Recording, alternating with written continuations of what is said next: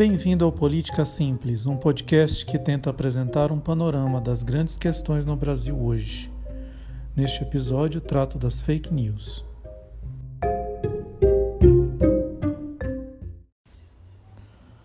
As fake news passaram a estar no centro das atenções do Brasil nas últimas semanas.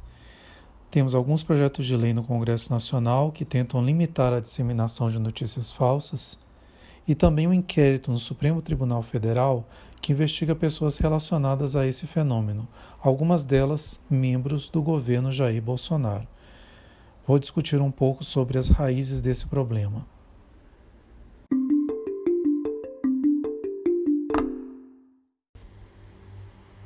A questão que se coloca é: há uma relação entre fake news e o próprio bolsonarismo? Para compreender essa questão, uma fonte mais fácil de acesso é o documentário disponível na plataforma Netflix, denominado Privacidade Hackeada. Ele detalha como as fake news são fabricadas e por que elas são tão poderosas. As fake news podem ser distribuídas por pessoas reais ou por robôs, isto é, programas que se utilizam de informações coletadas nas redes sociais para identificar o tipo de pessoas que estarão dispostas a consumir dadas informações. Isso é possível porque plataformas como o Facebook, por exemplo, ganham dinheiro vendendo informações das contas dos seus usuários. Isso já foi provado por conta de um processo que terminou nos Estados Unidos contra o Facebook. Diferentemente daquilo que seus apoiadores dizem, a eleição de Jair Bolsonaro não teve nada de natural isso é, não derivou de um movimento popular. Ela foi fabricada, pois foi fortemente baseada em uma campanha de marketing com altos financiamentos de certos grupos empresariais. A grande novidade é que a estratégia utilizada nunca antes havia sido usada no Brasil.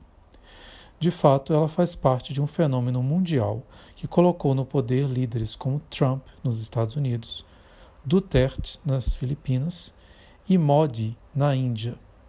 Nesse último país, por exemplo, como muita gente ainda não tinha acesso a smartphones, a campanha do candidato chegou a distribuir celulares com um aplicativo que disparava informações favoráveis a ele.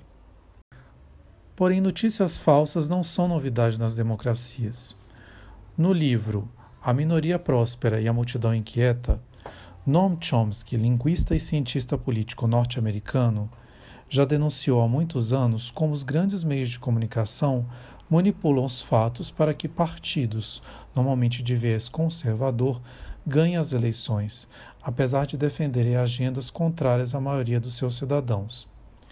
A diferença é que agora as notícias falsas têm de ser muito mais refinadas, trabalhando inclusive, em grande parte, contra a maioria dos veículos de comunicação tradicionais. Elas precisam fazer isso porque de outra forma serão desmentidas pelo jornalismo sério.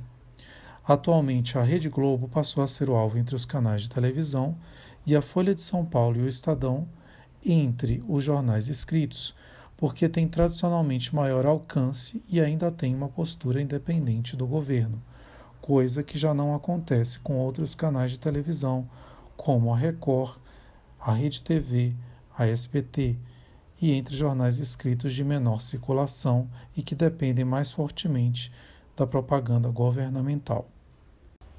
A relação entre fake news e o surgimento de novos meios de comunicação é também conhecida pelos regimes de extrema-direita europeus, então não é um fato novo. Joseph Goebbels, ministro alemão das comunicações durante o regime de Hitler, se utilizou muito do rádio, que era uma novidade na época, para convencer boa parte da opinião pública alemã de que a grande crise por que passava aquele país seria resultado da exploração dos judeus. Né? Os judeus seriam exploradores do restante da população alemã.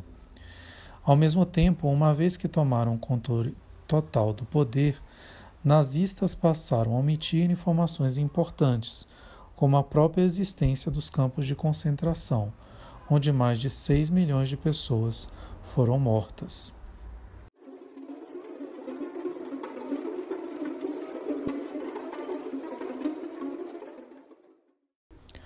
Ou seja, não é à toa que o governo Bolsonaro se incomoda tanto com o inquérito das fake news e dá tanta atenção à área de comunicação. Mais de 80 milhões de reais foram transferidos do Bolsa Família recentemente para ir para essa área. Além disso, Bolsonaro recriou o Ministério das Comunicações, agora na batuta do genro do apresentador Silvio Santos, que já é um apoiador explícito do presidente. Mas, além disso, esse ministério incluirá também a Secretaria de Comunicação, uma área que tradicionalmente não faz parte do ministério de mesmo nome, porque em democracias a propaganda de atos do governo não se mistura com a gestão de entidades de comunicação. Essas duas áreas do governo, tradicionalmente separadas, poderão agora funcionar, no eventual autogolpe, como uma verdadeira máquina de propaganda a serviço da imposição de notícias que serão de interesse do governo e somente estas.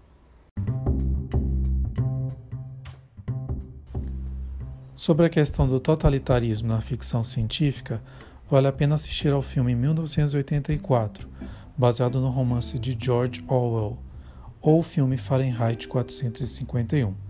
Fica a dica. Bom, esse foi o Política Simples de hoje.